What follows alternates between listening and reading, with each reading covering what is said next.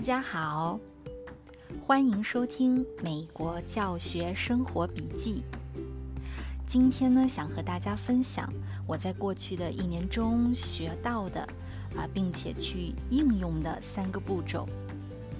呃，这三个步骤呢，帮助我梳理了我的生活，也帮助我把时间用在重要的事情上。所以，我想这三个步骤也会帮助到你。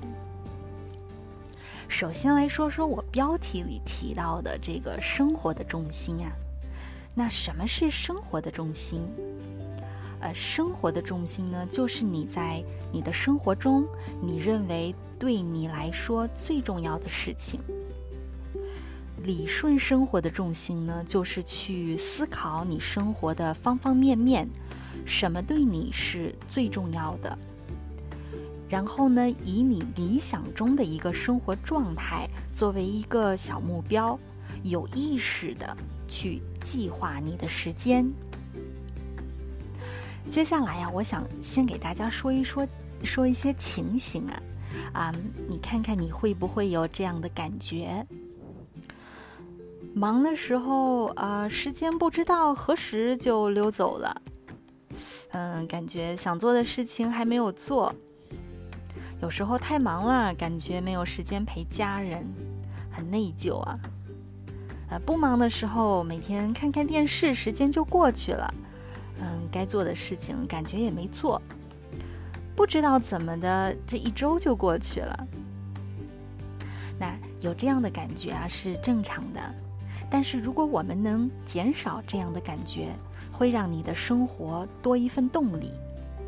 所以呢，我们需要去理顺生活的重心，主动的去安排你的时间。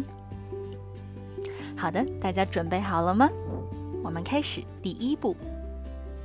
第一步呢，是去想一想或者写一写你的愿景。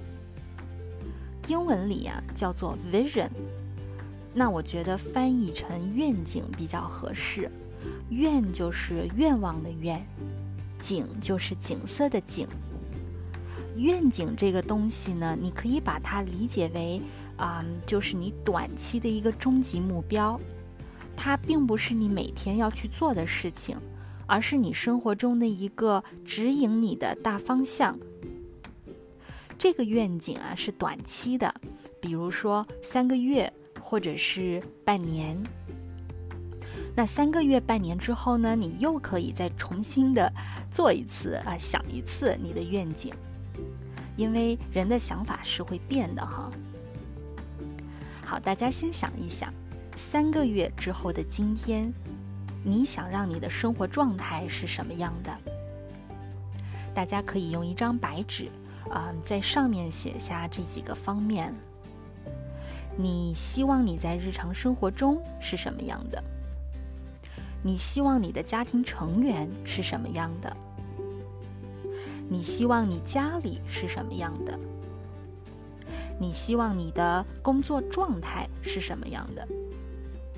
你希望你的身体状况是什么样的？那除了我列举的这几个方面呢？你也可以根据自己的需求加上其他的方面。那现在我先给大家一个例子哈。比如说，你可以这么写，啊，我写啊，三个月之后，我希望我的生活是井然有序的，呃，我希望我的家人能更健康啊，不仅仅是身体上啊，还有心理上，啊，我希望啊，我看到我的家里哈没有这么多的东西，啊，希望我家的这个厨房的下水道啊也没这么堵，我希望我能换一份工作。还有，我希望我每天的睡眠能更充足，休息的能更好一些。好，到这里啊，你写完了，那你的第一步就完成了。那现在啊，咱们开始第二步，也是同样用一张白纸啊，一支笔，根据你在第一步里面写下的这些愿景。写下你为了实现这些愿景，你需要去做的一些事情，并且呢，分清这些事情的轻重缓急。来看啊，第一方面啊，你写啊，在你的家里最重要的、必须要做的事情是什么？一般重要的是什么？不太重要的，但是你又很想做的是什么？所以第一方面啊，你可以写写下来这三个不同重要等级的一些事项。好，那第二方面呢，写家人。好，比如说，那对于你的家人最重要的，你必须要去做的事情是什么？一般重要的是什么？不太重要的，但是你又很想去做的是什么？好，那接下来呢，我会继续说其他的另外四个方面，你也是继续用啊这三种不同的重要等级呀来写下具体的事情。好，我接着说哈，第三方面呢，你可以写你的休整或者说是你的健康。第四方面呢是日常繁琐事项。第五方面是工作。第六方面是其他。那同样啊，那在这里大家可以听一听这个例子哈。好，第一方面，比如说在家里啊，我写了哈，最重要的呢，哎呀，还有最紧急的就是修好厨房下水道。哦，还有一个很重要的。安装一个空调，因为夏天真是太热了。那一般重要的啊，我写，嗯，把储物柜里的东西整理一遍，然后把那些旧的东西都处理掉。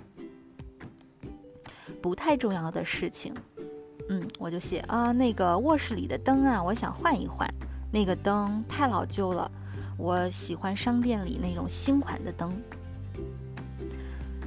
好，这是。一个例子哈，那我们来看啊，来听听第二个例子，啊比如说第二个例子是在工作上的，呃，最重要的是，好，我写，嗯，九月份之前我必须把新学年的教学大纲准备好，必须把开学第一周的所有教学资料准备好。好，一般重要的事情，我就写，嗯，我要把去年的那个口语评分标准啊重新改一改。这件事情呢，我放在我放在一般重要，呃，因为就算我不改，我还是可以用去年的评分标准。那就算我在九月份之前没改，我也可以等到十一月份有了时间再改。好，那接着哈，那不太重要的事情，我就接着写。呃，我想重新设计一下那个教室里的装饰啊，墙上贴什么，新西兰贴什么。那这些事情呢，我就放在不太重要的这一个呃这这这一行里面，因为这些事情呢不会影响到学生的学习效率。好了，那到这里啊，希望这些例子呢能够帮助到大家去思考和区分，呃，哪些事情是最重要的，呃，哪一些是可以等一等的。很多时候啊，也许我们什么都想把它做好。呃，而且什么都想去做，但是呢，最终我们还是要取舍的。凡事从最重要的事情做起。好了，那咱们呢，现在继续看第三步，这也是最后一步啊，也就是根据你在第二步骤写的事情，把它们放到你的日历上。呃，大家可以在网上买一本那种带日历的啊，每周的那种计划本本，就是一打开你就可以看到整年的日历，然后呢，你会看到每个月的日历，那每个月的日历上你是可以在上面写字写东西的。那之后呢，你打开又可以看到每周的日历，呃。每周的这个日期呢，就列在那里。你也可以在上面写下你每天的行程。这样的话，你每周要做的事情呢，是一目了然。当然，如果你不喜欢写，呃，你也可以用你手机里面的那种日历 APP 呀，它也是可以用来帮助你去安排你每天的时间。好的，咱们回到主题。那现在你看到你的这个日历哈，然后看一看，在这三个月里，在哪一天、哪一个时间，你是可以做这些最重要的事情的。然后呢，把这些事情啊写在日历上。大家先要安排最重要的事情，然后再安排一般重要的事情。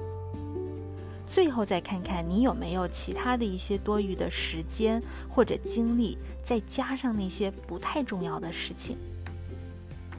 啊，比如说我的愿景啊是换工作，那我最重要的事情就是呃每周坐下来在电脑前啊俩小时改简历、搜索工作、嗯投简历、准备面试。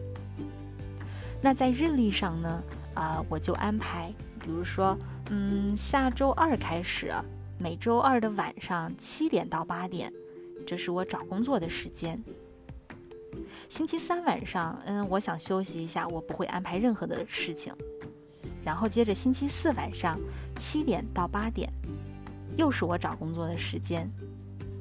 好，我就把这些写下来。那接下来的每周啊，我是用两个小时的时间来找工作。那三个月的时间呢？我用来找工作的时数就是二十四个小时，所以怎么地啊也能有进展哈。所以你一旦安排了你的时间，你就不会在看电视的时候想：哎呀，我这得去找工作，我怎么在这看电视呢？你也不会在看到别人全力以赴的在做一件事情的时候，感觉自己，哎呦，我没做这件事情，我就落后了。因为你知道什么对你是最重要的，你最重要的事情已经安排好了，在未来的这个时间点，你是会去做的，而且此时此刻，呃，就此时此刻呢，就安安心心、高高兴兴的玩耍。好，到这里呢，想和大家说，就算你没有完成你所有的计划，哈，没有按照你的计划做完这些事情，也是 OK 的，因为没有人能够做到十全十美。那计划的事情不一定从一到十全部都能做完，我们可以去呃接受我们的这个生活并没有按我们的计划来，但是我们在这里呀，培养的是一种习惯。那这种习惯是可以帮助你去主导你生活的方向。好了，那在这里啊，给大家总结一下。好，第一步，写下你三个月后对生活的愿景。第二步，根据你的生活愿景，写下你需要做的事情，并且分清这些事情的轻重缓急。第三步啊。呃，把你的事情安排到你的日历本上，详细到哪一天哪一个点你会去啊做这些事情。好的，那希望这期节目啊能给你带来一些收获。谢谢收听，下期再见。